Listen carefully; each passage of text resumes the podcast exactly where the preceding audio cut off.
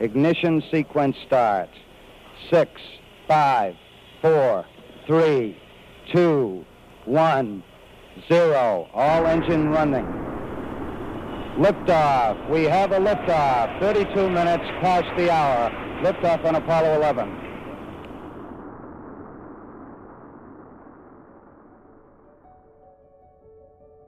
Nous sommes le mercredi 16 juillet 1969 à Cap Canaveral. La fusée Saturn V se trouve sur le pas de tir du complexe de lancement 39. Et étant donné la nature de sa mission, ce lanceur pulvérise tous les records.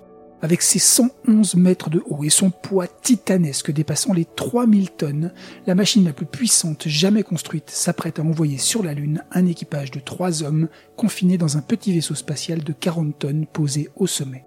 Il aura fallu plusieurs heures pour transférer les 56 wagons de carburant dans ce monstre de métal, mais ça y est, tout est prêt. Le compte à rebours s'égrène et à 9h32 heure locale, l'immense machine s'élève dans le ciel américain dans un vacarme assourdissant. Suivi par une flamme de plus d'un demi-kilomètre de long, ce décollage historique préfigure l'une des plus fascinantes aventures humaines de tous les temps et permettra à un total de 12 hommes, entre 1969 et 72, de traverser les 380 000 kilomètres qui nous séparent de notre satellite naturel et d'y mener des dizaines d'heures d'activité avant de rentrer sur Terre avec de précieux échantillons du sol lunaire. Neil Armstrong reporting the roll and pitch program, which puts Apollo 11 on a proper heading.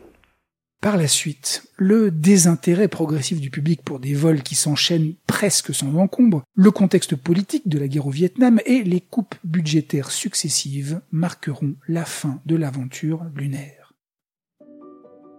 Toute l'expérience et les technologies développées pour ce programme ne seront pas perdues toutefois. C'est ainsi que les décennies qui suivront verront la création de différentes stations spatiales, l'essor des navettes spatiales, la création de plusieurs agences partout autour du monde et l'exploration robotisée de tout le système solaire. Pendant ce temps, l'étude et l'exploration de la Lune continuent, mais de manière économiquement maîtrisée et scientifiquement préparée. Dans la fin des années 90, on détecte de l'eau au niveau des pôles lunaires, alors que d'autres puissances spatiales étendent elles aussi leurs programmes autour et sur la Lune. Européens, japonais, indiens, chinois, les satellites, sondes et autres rovers qui sillonnent notre satellite sont de plus en plus nombreux et les missions de plus en plus ambitieuses. Aujourd'hui, les technologies ont évolué. Miniaturisation, nouveaux matériaux, intelligence artificielle, les progrès dans le domaine de la propulsion, des moteurs, des communications et de tous les domaines clés liés à l'exploration spatiale sont tels qu'il devient enfin envisageable de renvoyer non plus des robots évoluant à quelques centimètres par jour, mais des humains, hommes et femmes, à la surface de la Lune. Oh, il reste beaucoup de choses à faire.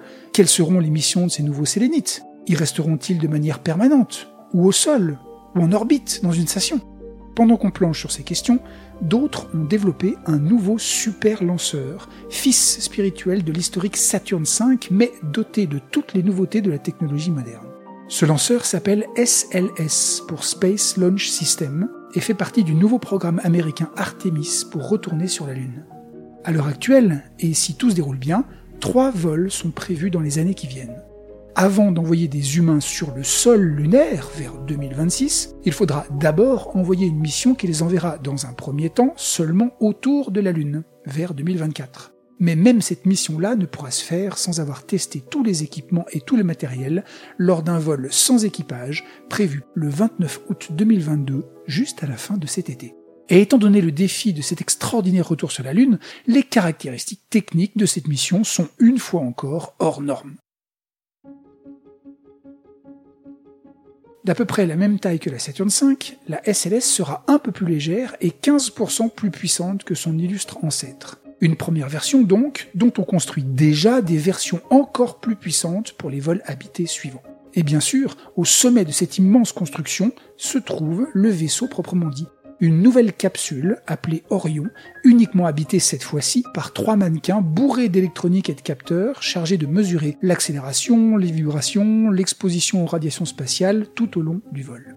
C'est d'ailleurs au niveau du vaisseau spatial que l'Europe fait son entrée.